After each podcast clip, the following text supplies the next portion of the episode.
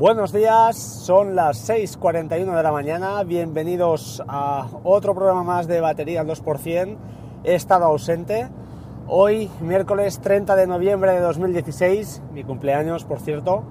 Eh, bueno, he estado ausente porque, porque he estado de vacaciones. Eh, no os dije nada, lo siento de verdad muchísimo. Eh, estaban programadas, lo tenía bastante claro, hablé incluso con eh, 7, eh, Gerardo Rato, porque, bueno, tenía un viaje al otro lado del charco, eh, estuve, tuve la oportunidad de estar casi, casi 48 horas en Miami eh, y eh, tenía la opción, la opción de preguntar al respecto de un... Uh, de un iPhone, la verdad. Eh, íbamos con la idea de, para mi señora, comprar un iPhone 7 Plus. Bueno, la idea. La idea no era esa del viaje, pero dijimos, acerquémonos a, a una parte muy céntrica y en Miami Beach, donde hay, el, hay un, Apple Store. Estaba a reventar y al final pues no tuvimos eh, que dudar nada porque al preguntar al respecto del 7 Plus pues no había, no había. Eh, no, como no lo tenía claro, no pensé en hacer reservas ni nada días antes y me la jugué un poco al final y bueno, no tenía que ser, pues, pues no fue. La verdad, este viaje me traigo, me traigo aparte de unos recuerdos familiares de, para, para la posteridad, para, para, el resto de mi vida. Eh, ha sido una cosa, pues bueno, un poco excepcional, no, no da el bolsillo para, para tanto. Lo cierto es que os tengo que explicar uh, un par de cosas que, bueno, una cosa que me ha sorprendido muchísimo, muchísimo. Una es eh, Uber.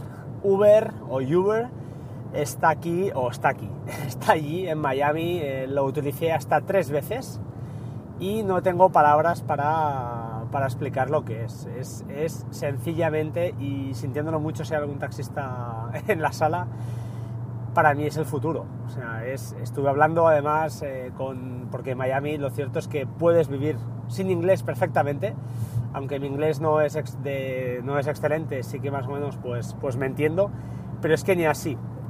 En Miami, eh, hablando español, castellano, eh, no tienes ningún problema en ninguna parte. De hecho, los tres Ubers que pillamos eh, hablaban, eran cubanos y hablaban español perfecto. Total, que estuvimos hablando y la gente normalmente, normalmente lo está usando para, pues eso, para tiempo parcial,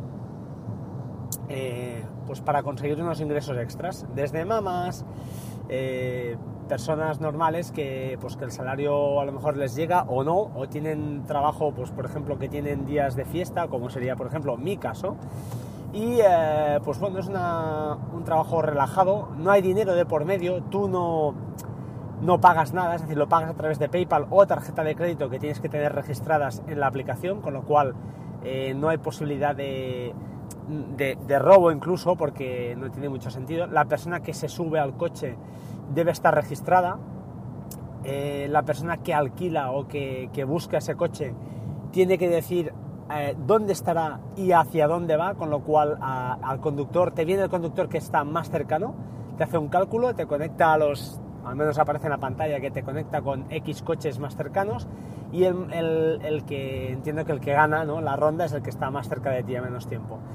A partir de aquí aparece una pantalla eh, espectacular, rollo película de, de, de, de, los años 60 o de, no, de los años 80, que veías el, el mapa y el cochecito moviéndose por el mapa, pues bien, eso ocurre con Uber tú te subes, estás ahí esperando y ves cómo el coche va recorriendo las calles y se va acercando a, a, tu posición. Es espectacular. A partir de aquí llegas, tú sabes la matrícula y el modelo de coche y la foto del conductor que, que te va a atender y el nombre, evidentemente.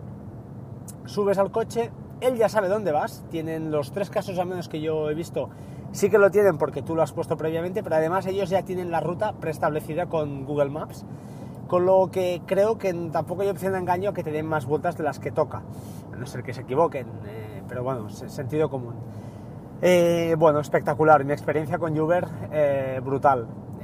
no sé si llegará a España o no, yo entiendo que hay esas polémicas con los seguros y, y los, las taxas que pagan los taxistas y ahí yo no, no voy a entrar, pero sí que tengo que decir desde el punto de vista de usuario que, bueno, que no tiene, no tiene comparación.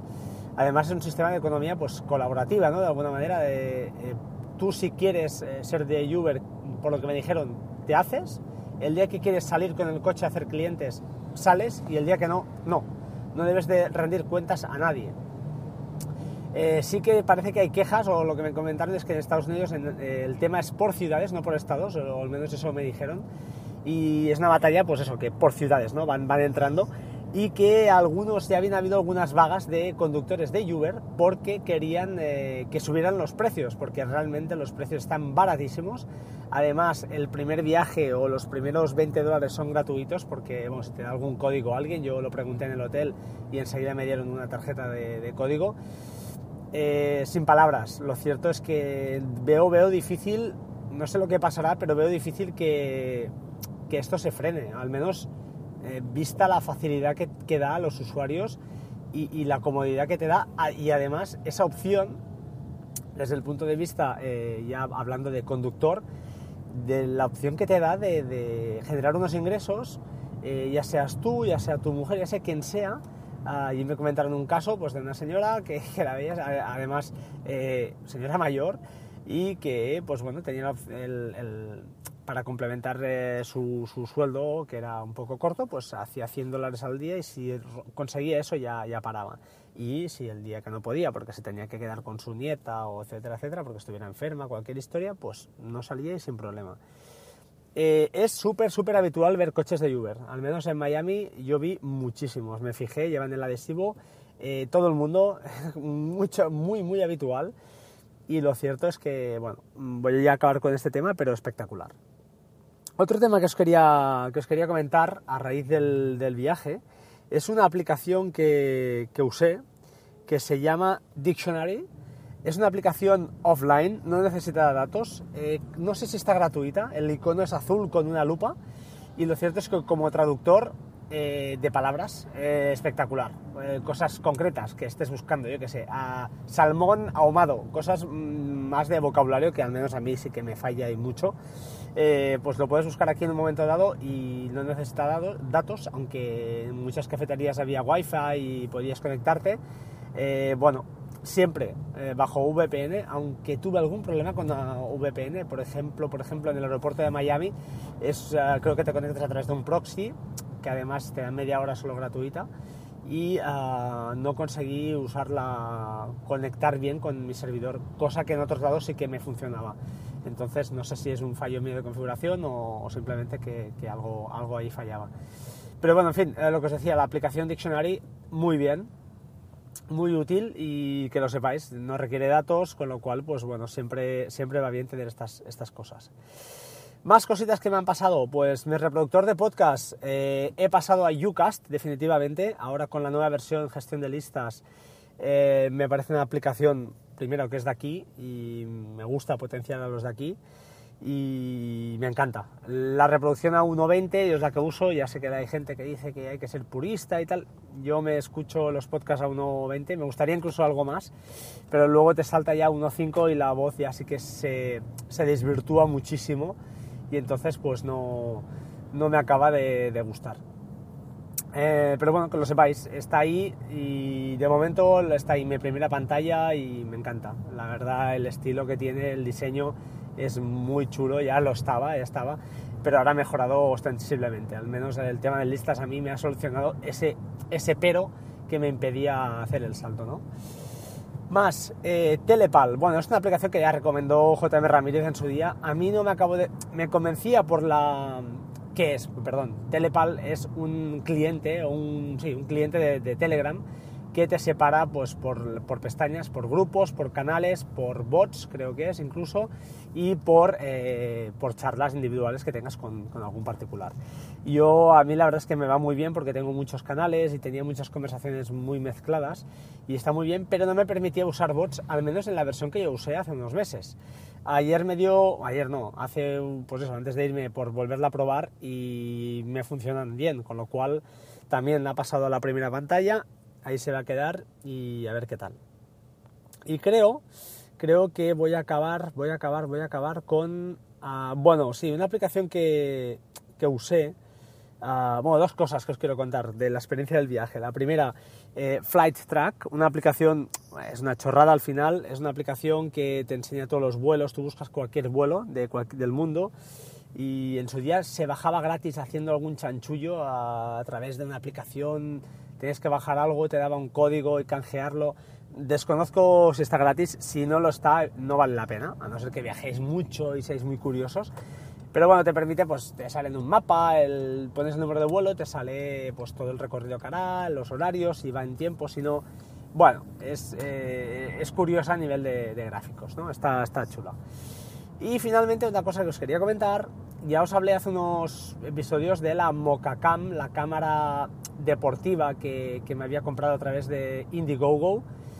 Y lo cierto es que este viaje eh, pues ha sido la protagonista de, de mis grabaciones.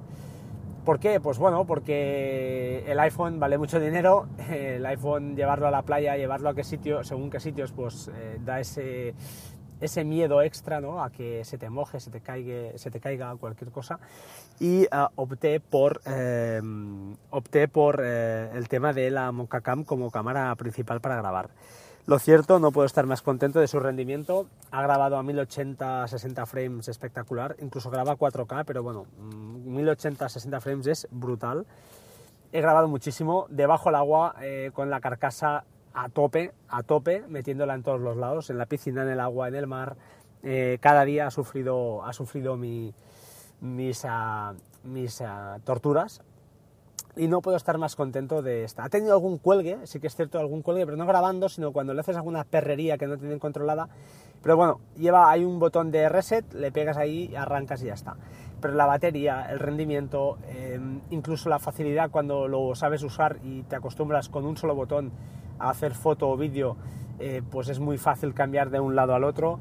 No sé, eh, sinceramente, no, no, no porque yo me gane, que no me gano dinero, eh, es, es una cámara recomendable y no porque la tenga, sino porque sinceramente ya te digo, no puedo hablar de la GoPro porque no la he tenido, pero me encanta esta cámara, me encanta. Además, ahora han sacado una cámara 360.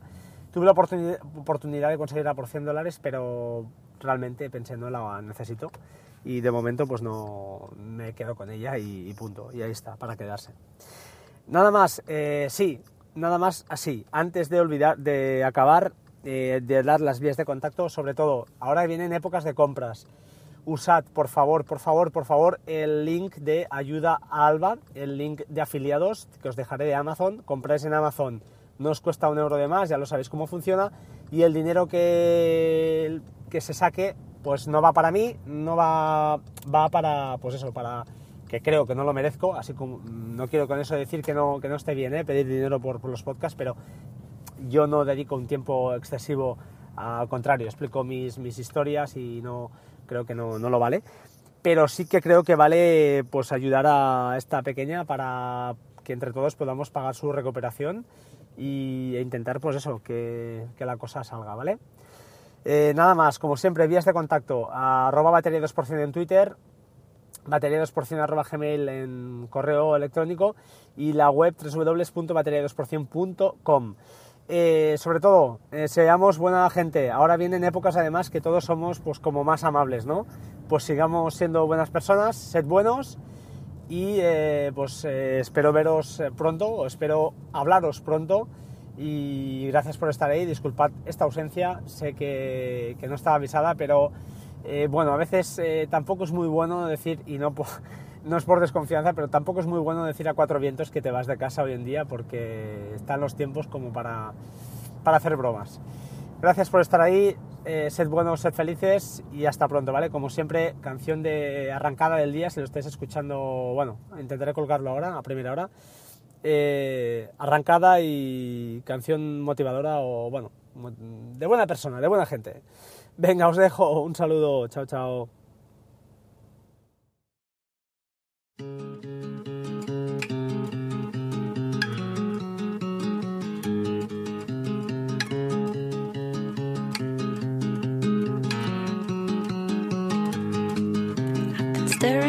blank piece of paper for an hour trying to write this love song about you.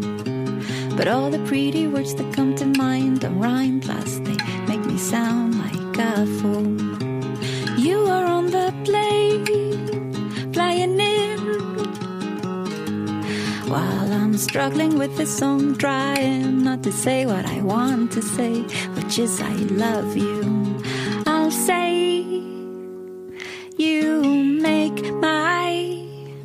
And I'll say, I can't wait to get in bed with you. Dum dum.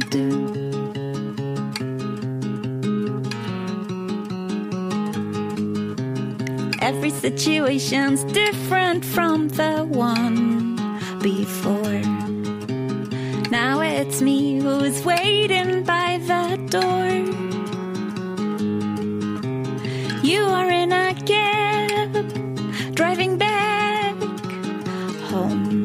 Oh, I rearranged the furniture around again. I thought I'd mention that too. I'll say, You make my day, and I'll say, I can't wait to be with you again. And I'll say, you make me shake, and I'll say, I can't wait to get in bed.